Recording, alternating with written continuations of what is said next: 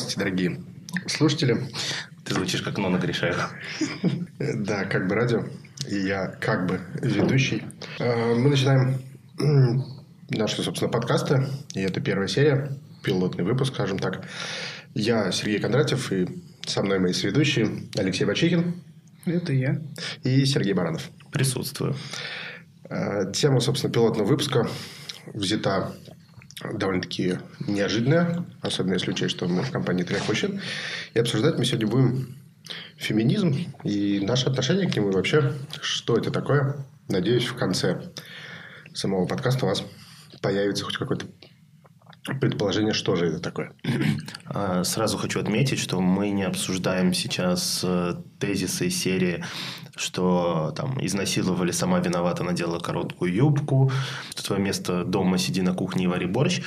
Потому что, ну, как бы, это совсем дикость. И здесь, я думаю, там, ну, здравомыслящий человек ни один не ну, даже не имеет смысла обсуждать такие моменты. Мы будем стараться обсуждать какие-то вещи, которые не очевидны, скажем так.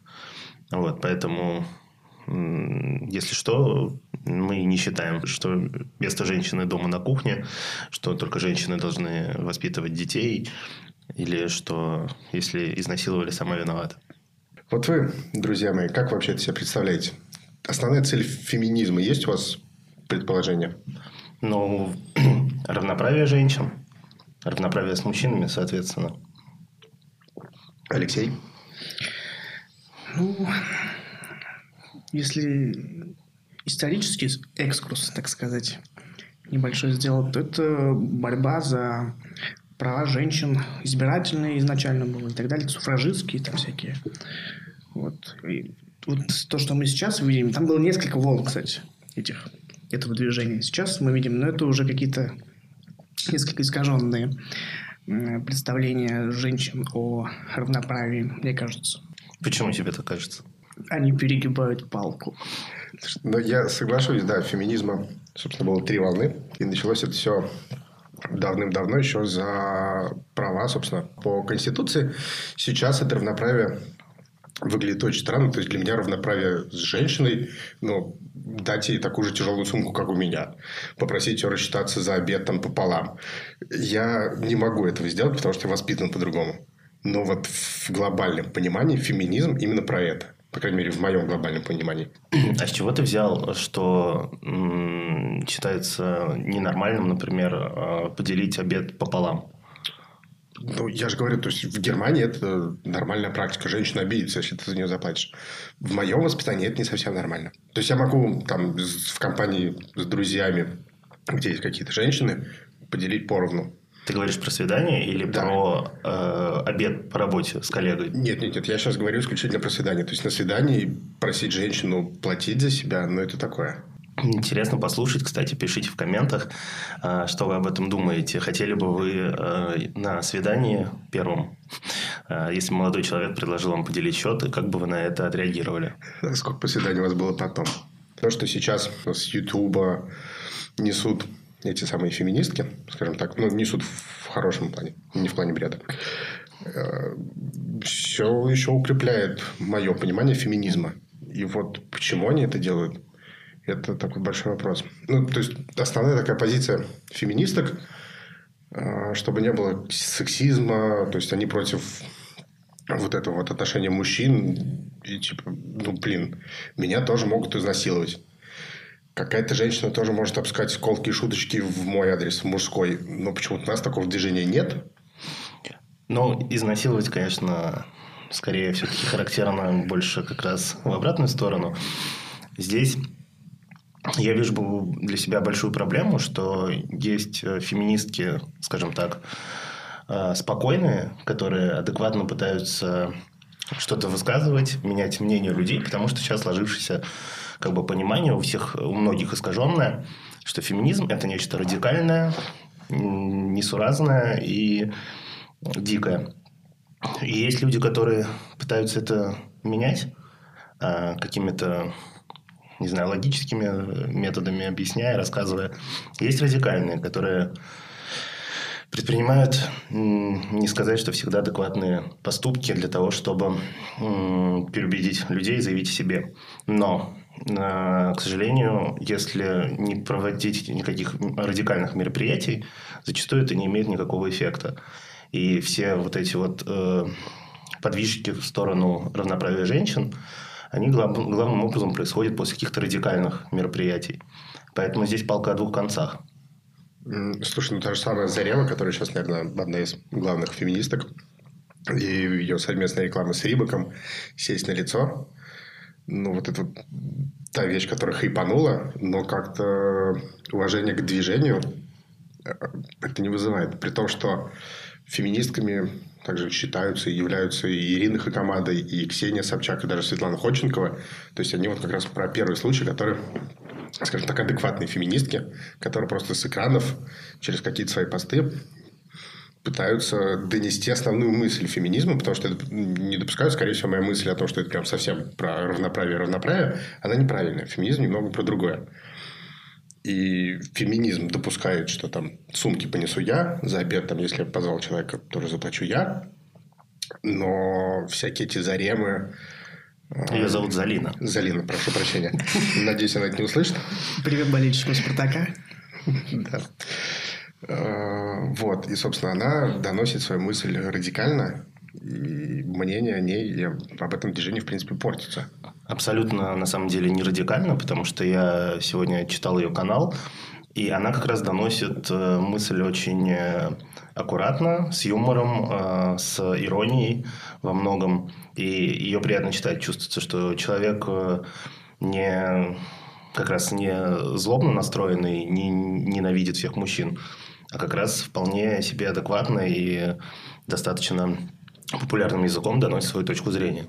Ну, то есть, то, что было с, с Рибеком, это просто неудачный пиар. А, ну да, и который заэффектил скорее больше на Рибаке, чем на феминистках. Это не видел, откровенно говоря, эффекта на феминистках. Ну, просто после этой акции все узнали, кто такая Зарина. Полезли. Да, Залина ее зовут. Залина. Все узнали, кто такая Залина. По-моему. Никто не узнал. А, полезли проверять, собственно, шерстить ее биографию. А я ее знал давно в Твиттере, из Твиттера. Ну, там Твиттер – это такая полезная штука, но Твиттер мы обсудим в следующих выпусках. Даже позовем тысячниц или одну. Обязательно позовем. Если вы тысячница из Твиттера, пишите нас, и мы вас позовем. Вот у меня есть ощущение, что многие не до конца понимают э, ну, борцы. Ну, я думаю, в, там, в любой категории такое есть но немногие, многие, наверное, не понимают, а, что при, с приходом равноправия придется служить в армии, например, или какие-то такие вещи, которые, возможно, на первый взгляд, э, о которых не думают данные борцы за э, это направление. Ну, кстати, да, это такое первое, с чего начиналось феминизм. То есть, сейчас служить женщ... женщине в армии у нас запрещено законом. По идее, они борются, чтобы законы были одинаковы для всех. И, кстати, многие должности и работы не предусматривают, кстати, для женщин. Вот сейчас им недавно вот разрешили, по-моему, быть машинистами в метро. Это было запрещено законом по каким-то медицинским или еще каким-то понятиям. Ну, на самом деле, да, насчет водителей, э, насчет машинистов метро, пожалуй, я здесь не вижу ничего странного э, в том, что женщина, вот, например, рабочие шахты или какие-то... Э, ну, грузчик. Ну, грузчик. А если придет женщина, ну, как минимум, будет странно. Другой вопрос. Все вот эти квоты, которые направлены на борьбу с данной ситуацией, я не очень понимаю, как почему, если я работодатель, меня кто-то должен обязывать брать какую-то часть женщин. Я сегодня проходил тест про то, насколько я феминистка или как-то так звучала формулировка. Один из вопросов был, что набирали э, на курсы, э, политические курсы, среди которых преобладали женщины, э, профессоров ну, как профессоров, профессорок. И там э, получилось так, что были одни мужчины. Какие ваши действия? Один из вариантов ответа было, а какая разница, я вообще как бы набирал их по, по тесту и не смотрел на пол. А другой вопрос был, конечно, я возьму половину женщин, чтобы мотивировать э, э, студенток, э, чтобы они понимали, что в этой профессии для них есть место, потому что иначе они увидят одних мужчин и сразу решат, что для них нет места. Мне кажется, высший уровень, на самом деле, до которого, ну, к которому надо стремиться, это когда ты, в принципе, не замечаешь. То есть, ты взял их на базе каких-то факторов, не знаю, анкеты, теста, знаний, и не обратил внимания, что там сколько-то женщин, сколько-то мужчин. И это то, к чему надо стремиться. Но я не понимаю вот этого искусственного, а, когда тебя квотируют, чтобы какое-то количество было обязательно женщин. То есть, грубо говоря, в данном кейсе а, про профессоров мужчин а, я должен в угоду там, мнению и удоб... ну, комфорта слушательниц, возможно, пожертвовать какими-то именно профессионализмом и квалификацией людей, которые будут их обучать, что на круг, возможно, повлияет не лучшим образом. Поэтому здесь тоже, на самом деле, сложный вопрос, как вот с этими квотами вообще э, жить. Ну и в конце концов, если я плачу деньги, мне кажется, я должен полностью э, принимать решение о том, кого беру на работу. А какой был правильный ответ в тесте? Второй? Я не знаю, какой там был правильный ответ, но там был, было четыре варианта. Судя по ним, можно было понять.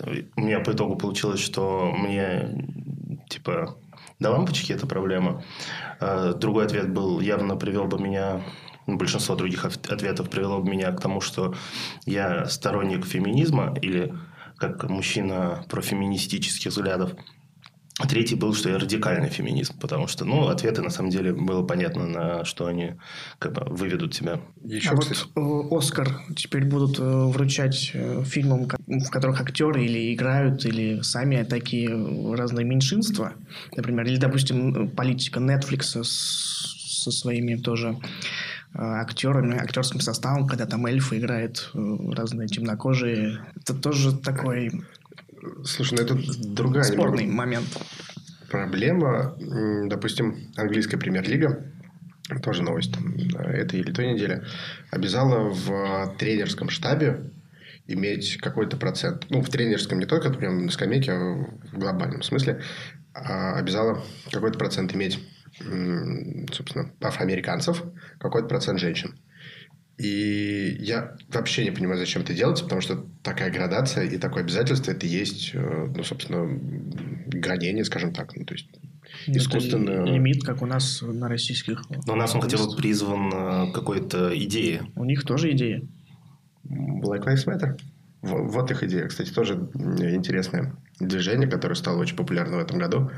Трагическая, конечно, была ситуация, которая привела к популярности. Но их собственно, мотивы, насколько бы они не были к разговору о мотивах феминисток, мотивы Black Lives Matter, насколько бы они не были так э, видны, на первый взгляд, там вообще другая политика и вообще другая программа. То есть, опять же, возвращаясь к англичанам и к английскому футболу, если в первых турах после ковида, ну, то есть после паузы, футболисты выходили вместо фамилии у них была надпись Black Lives Matter, э, были нашивочки BLM и так далее, то через какое-то время, когда все-таки англичане вчитались, чего хочет это движение, они отказались полностью от сотрудничества. При том, что они продолжают вставать одно колено, они продолжают поддерживать чернокожих и так далее, но вот э, само движение БЛМ, оно очень странное и очень непонятное. Мне вообще все это на самом деле очень дико, потому что здесь, э, так же, как и э, я говорил про феминисток, была отличная серия Саус Парка, где э, все пытались менять флаг, потому что там э, четыре, афроамери... Э, четыре белых человечка вешали одного черного, ну, черного человечка. И все это прочитали как расизм, что белые вешают, вешают черного, во всяком случае, все взрослые. А дети так и не поняли, в чем проблема, почему все так распереживались. Они рассказали, что люди всегда там кого-то вешали. И тут только стало понятно, что Здесь просто не видит разницы, что там белый вешают черного. Там четыре человека вешают другого человека. И все эти квоты, опять же, по-моему, только призваны усугублять э, вот это вот э, различие. А при этом, не знаю, это как когда мама просит э, мам других детей, возьмите моего сына в компанию, потому что ему не с кем играть. Ну, что-то хорошего из этого разве получается? Ну, обычно не получается. Обычно дети, наоборот, э, начинают гнобить э, за такое навязывание, и ребенку только хуже делается. Поэтому не очень непонятны эти все ходы. Ну, вот я, собственно, соглашусь, потому что все такие вещи, они делают только хуже, а людям, вообще всем, нужно внушать скажем так, чтобы они дошли до этого сами. Что, типа, не знаю, ребенок другого цвета кожи, другой национальности, инвалид, не ребенок, а вообще любой человек, который не совпадает с тобой во взглядах, такой же человек, как и ты, но просто у него другое мышление, э, другая вера и так далее. И это нормально. Но у нас сейчас вообще в мире, что в Америке э, с Black Lives Matter, что движение феминисток, что даже Макрон сморозил. Ну, Макрон это другая, конечно, тема, но вот конфронтация религий. А, вот это такая глобальная, наверное, проблема человечества. И как с ней бороться – ну, вот непонятно, и нужно ли вообще бороться, или просто потихонечку подталкивать людей к тому, что это нормально, если но, человек разный. Ну. Очевидно, бороться нужно, но как? Если радикальные, э, э, скажем так, мероприятия, они, с одной стороны, только они приводят к какому-то результату, а с другой стороны, они, э, опять же, настраивают людей против э, э, тех направлений, за которые они борются. Да вот смотри, э, радикально обязать брать определенное количество людей, ну, то есть какой-то веры на работу. Это радикальный метод. Я не буду говорить с тобой про веру. Хорошо. Цвета кожи. Определенно. То есть, брать на работу не менее 20% афроамериканцев. Это радикальный метод? Ну да. А если, допустим, один какой-то афроамериканец работает в компании, и его, ну, скажем так, восхвалять, сделать его лицом этой компании, чтобы люди понимали, что, ну, то есть, он такой же человек, это тоже нормально, он успешный работник и так далее. далее. Вот это вот, на мой взгляд, будет работать куда лучше, не будет вызывать никаких споров. Ну, локальные, конечно, какие-то споры будут, но в глобальном смысле их не должно быть. Но так почему-то очень мало кто делает. Ну да, кстати, в том же кино, например, есть Уилл Смит и Упи Голберг, которые талантливые актерища и которые влияют на это. А есть э, в массовке китайских воинов э, негры, извините, афроамериканцы, которых по квоте надо было снять. И положительных никаких эмоций это, конечно, не вызывает. А вот вопрос вот к этому символу преклонения колена, да, мы видим перед футбольными матчами это, этот символ. Это они символизируют э, этого полицейского, который придавил э, шею э, Флойда, э, вот этого товарища, или э, что-то другое? Такое ощущение, как будто они символизируют как бы способ убийства Флойда Джорджа, это как... Хотя это, возможно, допустим, все носят крестики, да, христиане, скажем так. А это как бы способ убийства Христа. То есть, э, наверное, Христу не очень приятно, когда у каждого человека э, способ его, э, так сказать, убийства. Это как если бы эм, фанаты эм, Нирваны дробовик с собой носили, или фанаты Есенина с веревкой собирались на манифестации. Ну, Хороший вопрос. Надо будет э, встретить как-нибудь Хэмилтона и спросить, почему он всех заставляет это делать. Кстати, по, по этому поводу отлично ответил Квят. И он сказал, что преклоняет колено он только перед Богом и перед э, матерью или что-то в этом роде. Вот. То есть, это, опять же, личное дело каждого, но реакция, допустим, когда Челси играл с Краснодаром на той неделе, и когда там, все игроки Челси встали на одно колено, Краснодар просто стоял и смотрел на них, реакция британской прессы была просто настолько ужасная. Они называли Краснодар расистами, чуть ну, ли не призвали их дисквалифицировать. Ну, то есть, куда это? Зачем? Это британская пресса, она очень такая радикальная во всех своих проявлениях. Ну, так в этом-то и проблема не только прессы, это проблема именно вот э, мира и всяких таких действий. То есть, а, очень часто все действуют радикально, хотя есть куча других вариантов, более лайтовых, которые приведут к эффекту даже лучше. И вот, э, опять же, афроамериканцы, они тоже ну, возмущаются, почему в России так э, это не популярно, вот это движение, да? Но, опять же, у нас не было рабства, ну, скажем так, из других э, стран африканских, да, мы не привозили сюда рабов, чтобы они там работали на плантациях. У нас были свои. Да, у нас, к сожалению, было рабство своего народа, вот, эксплуатировали свой народ, и я думаю, весь мир должен преклонять перед русскими тоже в какой-то степени. Ну, то есть, потому что мы нация рабов, ты... Ну, в какой-то степени, да. Да, надо будет тоже в следующий раз, когда будем уже... Русские тоже меньшинство. Мы, мы вместе с БЛМ. Нас притесняли, мы, мы были рабами всю историю, да даже и сейчас, наверное. Мне кажется, после твоих реплик нас закроют, не успеем открыться. Aviasales. Спонсор нашей сегодняшней сегодняшней программы. С помощью Aviasales мы купим билеты и улетим, чтобы нас здесь не посадили. Спасибо. Я теперь даже не знаю, как продолжать. Но да, слушай, мы затронули и феминисток, и БЛМ, не поняли, что это... Собственно, ну, у них разные цели, но проблема донесения информации и их действия у них одна. Ну, это как бы борьба меньшинств за свои права в общем и целом. Но почему у них у всех одна и та же, э, собственно, структура этой борьбы, и они все действуют радикально, и никто не пытается какими-то адекватными, скажем так, действиями, поступками решить этот вопрос с помощью статей, с помощью диалога и так далее. Ну, Пытаются, только ты, наверное, этого просто не замечаешь. Ну, а, поэтому в этом-то и может проблема. быть, э, просто пишут э, люди в основном белые а, из-за грамотности, высшего образования и так далее. То есть мир спасет афроамериканец, феминистка и инвалид. Ну, я этого не говорил. Да, наверняка так и будет. Есть э, такие там Wonderzine, да, вот эти все сайты, э, которые там проповедуют свои там движения феминистические и так далее. Но они мало посещаемы, потому что это же меньшинство.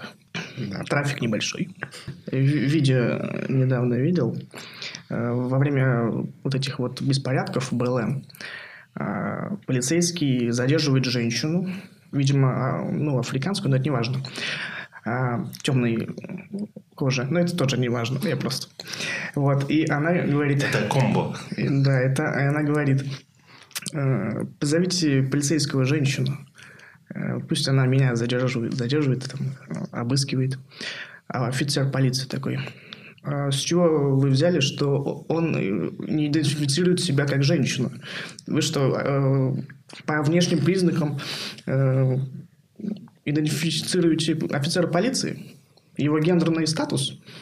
Она такая, блин. Так ее задержали в итоге или... Да. Ну, кажется, еще интересная тема вординга а, касательно феминисток. Э, то, что профессор э, будет профессоркой, а, а, доктор, докторка, при этом я только сегодня узнал, буквально читая разные статьи, а, что суффикс «ша», он означает причастность э, к мужу с конкретной э, профессией. То есть, если муж консьерж, то женщина консьерж. К. К. Нет, К неправильно. Подожди. Нет. Ша. Не, не, не, не, Лучший пример с кассиршей. Кстати, да. Ну, мы только просто... Кассирша будет кассиркой, да? Ну, по фемитивам, да, кассирка. Ну вот, потому что кассирша предполагает... Мужа кассира. Мужа кассира. При этом не направлено это, опять же, на разделение ну, то есть, не считывается ли это как, опять же, разграничение мужчин и женщин? Если они хотят всего равного, ну, тогда нужно просто, я не знаю, либо средним полом называть профессии, либо бесполым ввести понятие, как, э, что профессия не имеет пола. Ну, то есть, видишь, это мы пытаемся выяснить вообще, почему феминизм топит за равноправие, но в каких-то моментах равноправие куда-то девается. Ну, те же самые феминитивы, которые они придумали. Почему? Ну, кассирка, ну, кассирша, кассир. Нормальные слова. Зачем придумываете кассирку, профессорку? Ну, это дело, на самом деле, привычки. То есть, если сейчас это введут, то через сто лет, э, учась в школе, там, твой правнук не задумается, что кассирка звучит странно. Это понятно. Если сейчас введут еще что-нибудь абсурдное, то через сто лет тоже никто не будет об этом задумываться. Вопрос именно сейчас. Ну, то есть, донесение своих целей у феминисток, да и вообще у большинства меньшинств, оно очень хромает. И равноправие с левой стороны, когда мы хотим одинаковых законов, одинакового отношения, а с другой стороны, называйте нас правильными словами, которых раньше вообще не было. И почему Куда делось равноправие, с одной стороны? Ну, как же равноправие в том, что для мужчины-водителя слово води... «водитель», а для женщины нет слова «водителька». Ну, так так повелось, извините. По-моему, очень мило звучит. Водителька. Вот меня сегодня везла водителька сюда. И ты знаешь, я, кстати, ехал в такси и задумался. Э, женщин-таксисток, водителек, простите, не так много. И вообще женщин за рулем становится с каждым годом все больше и больше, и отношение к ним очень, ну, скажем так, предвзятое. А ты знал, что женщины по статистике попадают в аварии в 10 раз меньше, чем мужчины? А еще женщинам по статистике платят э, на тех же должностях ниже зарплату от 5 до 30 процентов в среднем там по миру э, и вообще в России. Возможно, мне, например, это не так заметно, потому что я работаю в сфере, где э, преобладают женщины, но интересен тот факт даже, что если посмотреть а, среднее количество долю женщин на позициях среднего звена, допустим, это будет 80%. Но если посмотреть на топ-менеджмент, то даже в этой сфере все равно окажется их, возможно, там 70%, но доля будет ниже. Кстати, интересный вопрос. Мы оба работаем в рекламе, и, допустим, и у тебя, и у меня гендиректор – у тебя, прошу прощения, на прошлом месте работы, но у меня на нынешнем гендиректор женщина. То есть, два крупных рекламных агентства, и ими рулит, я имею в виду именно холдингами, именно женщина. Но при том, что в других каких-то сферах женщин в топ-должностях, это сказал, меньше. Почему вот так вот? Ну, опять же, в моем агентстве непосредственно генеральный директор был мужчина. Нет, я имею в виду именно в холдинге, в, в, в твоем холдинге, как и в моем. Ты в моем... сейчас подстраиваешь статистику под себя просто. Нет, слушай, в моем а, агентстве, в котором я работаю, тоже гендиректор мужчина. А у меня начальник отдела женщина, и, и до этого тоже была женщина, и начальник нашей конторы была женщина. Сейчас э, не женщина, но это два разных человека. Твой начальник вообще Путин, судя по всему. Я этого не говорил. Ну так почему так происходит? То есть э, мозги нужны и там, и там. Но кто-то, вот видишь. Для меня на самом деле э, также вот возник вопрос, например, если я не знаю, владелец, например, крупной компании, наверное, я не самый глупый человек, э, раз мог ее основать, э, удержать и так далее. И назначая себе там, генерального директора, который будет управлять, наверняка я не пойду себе же в убыток и назначать тупого мужчину вместо умной женщины, потому что он мужик. Хотя, с другой стороны, э, все-таки какие-то факторы и э, эти стереотипы могут быть э, достаточно сильными, и ты подсознательно можешь неадекватно взвешивать Э, казалось бы, адекватные факторы. Вот в «Спартаке», например, Зарема. Ну, она, знаешь, такой серый кардинал. Просто жена хозяина. Ну, в «Локомотиве» сколько Смородская, что там, тоже... Тоже. В «Челси» Грановская вот с Абрамовичем. Вот у этих вот Слушай, ну, работают кстати, женщины красивые, да? Грановская красивая женщина, да. Но, кстати, ее... Зарема тоже. Зарема вообще в плейбой снималась, поэтому, да. Но, возвращаясь к Грановской, ее все-таки не любят. Она хороший менеджер, она хорошо руководит клубом, но при этом пресса и какие-то игроки вот, недолюбливают ее. Не знаю почему. Наверное, просто она с ними она разговаривает. Просто женщина, потому что. Мне кажется, да. То есть, когда ты приходишь, условно, на переговоры к женщине, у тебя есть действительно этот стереотип, э, срабатывает триггер, что, типа, женщина, ну, можно там как-то себя более вальяжно вести. Хотя это неправильно. А когда ты приходишь к Грановской, она ведет себя как мужик в хорошем смысле этого слова, то ты понимаешь, что твои ожидания не оправдались. И злишься из-за этого.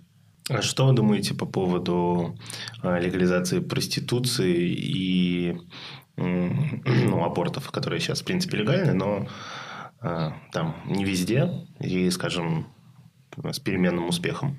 Э, я думаю, легализация проституции, легкой, легких наркотиков нужна.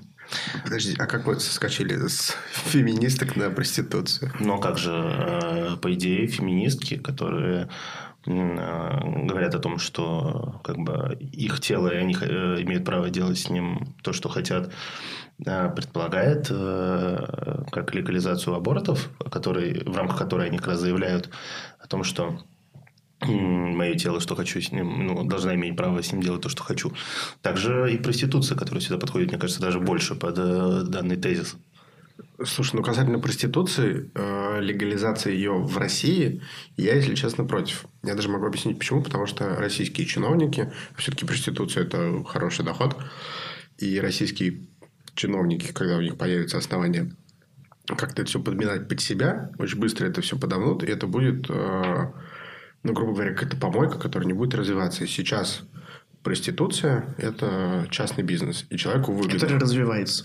Ну, развивается в том плане, что сейчас человеку выгодно вкладывать туда деньги, потому что если он... Какому человеку? Э, хозяину. Хозяину? Сутенеру.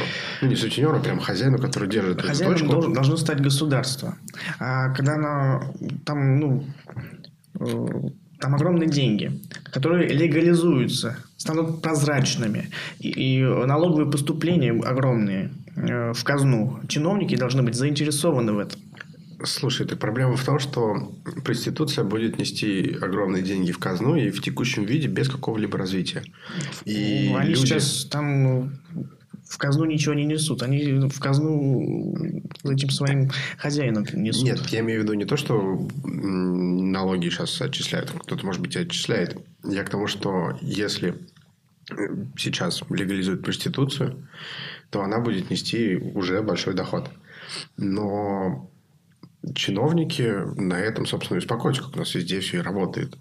А человеку, у которого проституция – это частный бизнес, ему выгодно вкладывать туда деньги, а, выгодно, чтобы, я не знаю, там, в туалетах всегда стоял мироместин, чтобы проститутки проходили обследование и так далее и тому подобное. Потому что если этого не будет, то притон этот закроется. Либо там просто не будет клиентов. Ну, как нет? Мне просто кажется, что это хорошая тема для того, чтобы найти единомышленников, потому что как проблема феминисток, что их не поддерживают мужчины, а здесь, мне кажется, они найдут э, как минимум часть э, мужчин, которым понравится такое предложение, если топить через это, продвигать феминизм. Через проституцию? Ну да.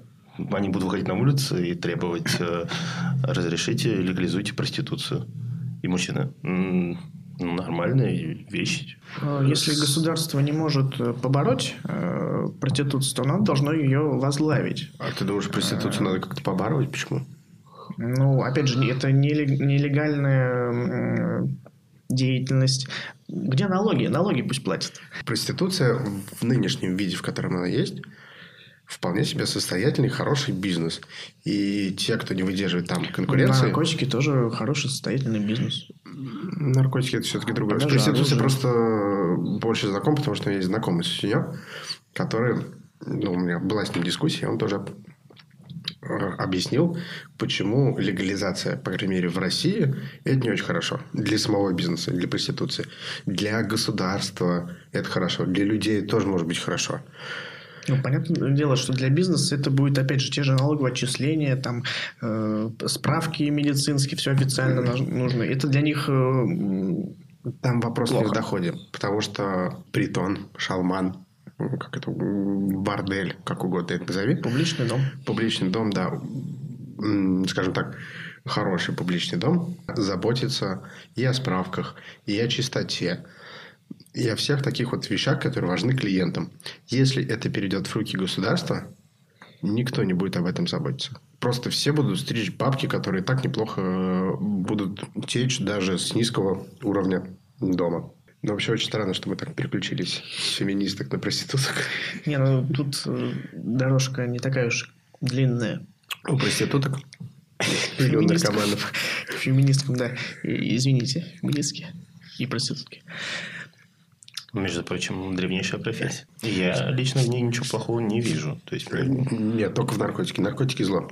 Просто те же, например, э, запреты абортов, они же к чему в итоге приводили? Тем, что люди, ну, женщины делали аборты подпольно, э, получали там, помирали просто от этого, потому что не было нормальных условий. И в чем здесь как бы плюс? То есть, понятно, конечно, что э, правительству ну, стран, в принципе, очень невыгодно, что феминизм, что гомосексуализм, потому что все это ведет к демографическому кризису. И для государства понятно, что э, это не очень интересно. Но в целом, по-моему, вполне справедливые как бы, требования и пожелания. Слушай, ну, если не ошибаюсь, запрет абортов нас э, оправдывают верой христианством и так далее, что типа это не по-христиански. Это я не буду обсуждать. Сейчас, кстати, в Польше, э, не слышали? Да, запретили аборт. Запретили аборт, там огромные митинги э, вышли на улицы и пока откатили обратно э, эту реформу. И, собственно, мы так обсудили сегодня и феминизм, и Black Lives Matter, затронули тему футбола и даже проституцию. И давайте, наверное, подведем итоги и у меня будет один очень короткий вопрос. Э, сначала к Сергею, потом к Алексею. Сергей, ты понимаешь, за что топит феминизм? Ты можешь сформулировать там три основных э, цели феминисток? Ты говоришь про тактические конкретные цели? Ну, вот у них же наверняка есть план, чего-то же не хотят. Ну, ты говоришь про конкретику, то есть не широко равных прав, а конкретно в чем это выражается, типа конкретные э, тезисы, конкретные да, да. Ну, я бы выразил, наверное, основные три. А, потому что попросил три. А, равные зарплаты, потому что это то, чего у нас в России в том числе до сих пор нет. И по статистике это проблема, и которая кажется абсолютно несправедливой. Второе, скажем так, э, возможность делать со своим телом все, что они пожелают – а, соответственно, будь то аборт или проституция. И третье, сейчас а, яркая проблема с домашним насилием, ну, как минимум, эта тема поднималась активно в последнее время. А, официально, законодательно я не считаю, что это проблема именно феминисток, потому что домашнее насилие может быть в обе стороны. Но положа душу, руку, руку на сердце, скорее все-таки там 95% случаев это э, касается именно женщин. Поэтому данный закон тоже, я думаю, вполне имеет право быть. Алексей, вопрос к тебе такой же. У тебя есть сформулированные три цели феминисток? А, ну, у меня возник вопрос. Если женщины меньше получают, это вот на одних и тех же должностях, да? Да. То есть... А почему? А... Там что, штатное расписание у них или...